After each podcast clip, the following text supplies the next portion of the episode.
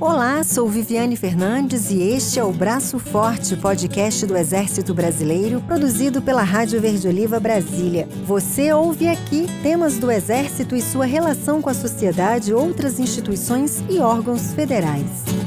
O Exército Brasileiro está realizando desde março deste ano a fase da seleção geral do Serviço Militar Inicial. Esse é o momento onde os alistados que atingiram os índices da fase anterior serão agendados para comparecer presencialmente nas comissões de seleção para a realização de entrevistas e avaliações físicas, médicas e odontológicas. Neste episódio do Braço Forte, a Rádio Verde Oliva conversa com o Tenente Coronel Schwengber, chefe da seção de Serviço Militar Inicial. Seja muito bem-vindo ao podcast Braço Forte, hoje com o Tenente Coronel Schwengber.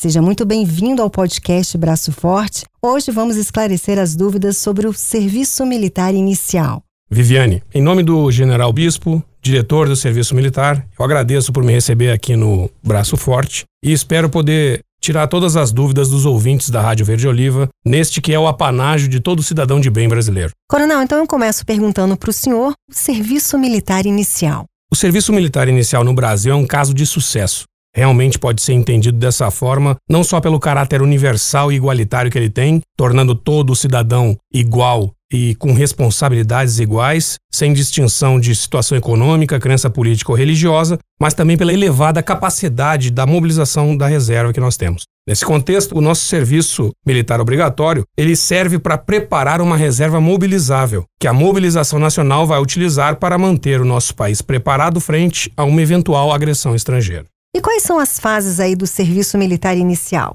O serviço militar ele é composto por cinco fases. A primeira, o alistamento, inicia dia 1 de janeiro e se estende até 30 de junho do ano em que o brasileiro completa 18 anos. Nesse período, ele deve realizar o acesso ao site alistamento.eb.mil.br ou comparecer a uma junta de serviço militar mais próxima de sua residência.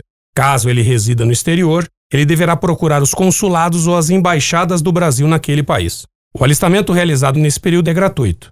Após essa data, 30 de junho, o jovem continua com a obrigação de se alistar. Contudo, ficará sujeito a débito por pagamento de multa para alistamento fora do prazo. E aí inicia o alistamento. Então, a segunda fase começa com a seleção geral, não é isso? Exatamente. Realizada de março a novembro nas comissões de seleção, nessa fase os jovens apresentam-se para realizar exames médicos, odontológicos, testes de aptidão e entrevistas. A terceira fase seria então a designação. O que, que vem a ser isso, coronel? A fase de designação, o jovem que foi considerado apto para ser distribuído será designado para se apresentar numa organização militar atendendo às necessidades das Forças Armadas. E agora então a seleção complementar, que é a quarta fase. Essa fase ela inicia já no ano que o jovem vai ser incorporado e ele se apresenta na organização onde vai servir, fazendo novos exames e entrevistas para que dentro de suas aptidões pessoais e dos critérios estabelecidos sejam escolhidos os melhores para prestar o serviço militar obrigatório. Enfim, a quinta fase, que é a incorporação. Exatamente, essa é a fase final. Nela, o jovem é incluído numa organização militar e inicia sua formação para compor a reserva mobilizável brasileira. Coronel, quem perdeu o prazo do alistamento encerrado em 30 de junho, o que, que ele deve fazer? O brasileiro que deixar de se alistar no prazo previsto perde a oportunidade de fazer o alistamento de forma online. Então ele precisa se dirigir a uma junta de serviço militar mais próxima de sua residência, pagar a multa por realizar o alistamento fora do prazo e iniciar o procedimento. Certo. E o que acontece com o jovem que não se alistou, coronel? O jovem que não se alistou, ele está em débito com o serviço militar. A obrigação do serviço militar no Brasil, em tempo de paz, começa no dia 1 de janeiro do ano em que ele completa 18 anos e se estende até o dia 31 de dezembro do ano que ele completa 45 anos. Então, quem estiver em débito com o serviço militar não poderá obter passaporte ou sua prorrogação, ingressar como funcionário público, prestar exame ou se matricular numa universidade e receber qualquer prêmio ou favor do governo federal, estadual ou municipal. Entre outras coisas, né? Entre mais alguns direitos que ele perde. Certo. Existe alguma questão aí de impedimento para o jovem servir? Sim. Alguns jovens são isentos do serviço militar, quais sejam aqueles que apresentam incapacidade física ou mental definitiva e aqueles em tempo de paz que estiverem cumprindo sentença de crime doloso. Mas além deles, nós temos os dispensados. Quem pode ser dispensado do serviço militar? aqueles que residem em municípios não tributários, os que forem excedentes às necessidades das Forças Armadas e os arrimos de família enquanto durar essa situação. O senhor falou em residentes em municípios não tributários. O senhor pode explicar essa questão? O Brasil é dividido em dois tipos de municípios: os municípios que são tributários ao serviço militar obrigatório e aqueles que não são tributários. Apenas dos municípios tributários, normalmente, se pega o jovem para fazer parte do serviço militar obrigatório. Em caso de não conseguir completar as vagas, os municípios não tributários podem ser tributados pontualmente. Esses municípios não tributários são municípios que não existe uma OM na cidade? Normalmente não existe OM na cidade ou próximo da cidade. E isso a gente faz para evitar que o jovem tenha que se deslocar muitos quilômetros para chegar de casa. Né? E o que acontece então nesse período que estamos? Bom, nós vivenciamos agora a fase da seleção geral. Nessa fase, o jovem se apresenta nas comissões de seleção para fazer um processo seletivo, que prevê a realização de exames médicos, odontológicos, testes de aptidão e entrevistas. E quem não se apresentar, coronel, nesta fase de seleção geral, o que, que acontece? Então, o jovem que se alistou de forma online ou presencial e faltar à seleção geral ingressará na situação de refratário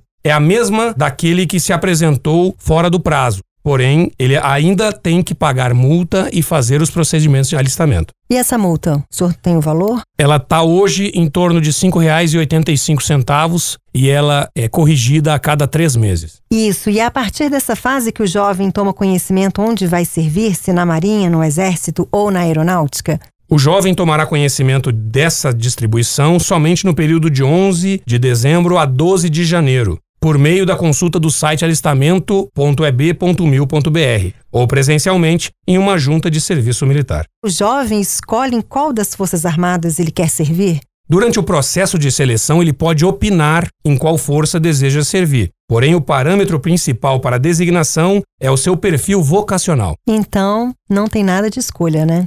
Ele não vai escolher, mas vai depender das suas qualidades para onde ele vai. Certo. E quais as características que as Forças Armadas procuram nos jovens alistados? Cada força singular busca determinadas características físicas e habilidades específicas no jovem, que permitam uma melhor adequação individual deles às necessidades que os cargos solicitam. Porém, jovens saudáveis com muito boa condição física e intelectual são o padrão mínimo esperado. Essa é uma das dúvidas, coronel, de vários jovens, né, na época do alistamento militar. O que deve fazer quem está cursando faculdade de medicina, farmácia, odontologia ou veterinária? Existe aí uma condição especial para este grupo? Bom, quem estiver cursando essas universidades pode adiar a prestação do serviço militar inicial até o término do curso, quando concorrerá a uma seleção especial para servir como oficial médico, farmacêutico, dentista ou veterinário, na sigla conhecida como MFDV. Isso lá na frente, depois de finalizar a faculdade, já tiver com o diploma em mãos. No né? ano seguinte à formatura da faculdade. Como é a prestação do serviço militar obrigatório para eles? Após a formatura, no ano seguinte à sua formatura na faculdade, eles serão relacionados para se apresentar uma comissão de seleção especial. Aqueles que forem incorporados passarão por um período de instrução chamado estágio de adaptação e serviço e receberão remuneração correspondente ao oficial no início de carreira. Esse serviço, obrigatório para os médicos, farmacêuticos, dentistas e veterinários, terá duração de 12 a 18 meses. E é uma excelente oportunidade para esses jovens que poderão contribuir com a inclusão social e redução de desigualdades regionais, podendo servir não somente no seu estado natal, mas também nas mais distantes regiões da nação. Esse, para mim, é um momento muito importante, porque permite o desenvolvimento da cidadania nesses egressos das universidades, conhecendo uma realidade brasileira que não é a dele, consolidando o sentimento de responsabilidade social coletiva e trabalhando em prol do desenvolvimento e da defesa dos interesses nacionais. É uma excelente oportunidade também para começar a carreira, né? Exato, porque vai conhecer lugares novos, pessoas com realidades diferentes da dele e ainda vai ser remunerado por esse trabalho. E o brasileiro ele pode adiar o alistamento militar? Não, o alistamento não existe adiamento, mas Caso ele satisfaça algumas condições, após o alistamento ele pode adiar a incorporação. Coronel, vou fazer um convite agora. Vamos aos números. Anualmente, quantos jovens se alistam? Estatisticamente falando, anualmente em torno de 3 milhões e meio de brasileiros chegam aos 18 anos. Desses, pouco menos da metade são do sexo masculino.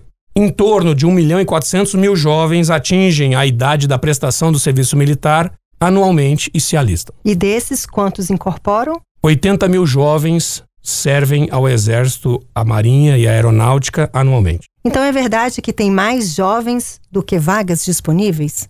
É verdade, mas eu queria explicar melhor. Essa questão, quando a gente explica de forma simples, ela pode levar a interpretações equivocadas. Do universo de alistados, somente 5 a 6% são incorporados, ou seja, são muito mais alistados do que vagas disponíveis. Mas isso vai nos trazer a informação de que o serviço militar obrigatório não é mais necessário? Não é bem assim. O serviço militar obrigatório proporciona um processo seletivo mais eficiente, a partir de um universo de escolha mais amplo para atender às necessidades no desempenho da atividade militar. Além disso, ele permite a manutenção de uma eficiente reserva mobilizável, com melhor representatividade da sociedade brasileira. Então vamos agora aos próximos passos, as próximas etapas, Coronel. Após a seleção geral, os jovens aptos são designados para a seleção complementar que ocorrerá nas organizações militares onde eles vão servir.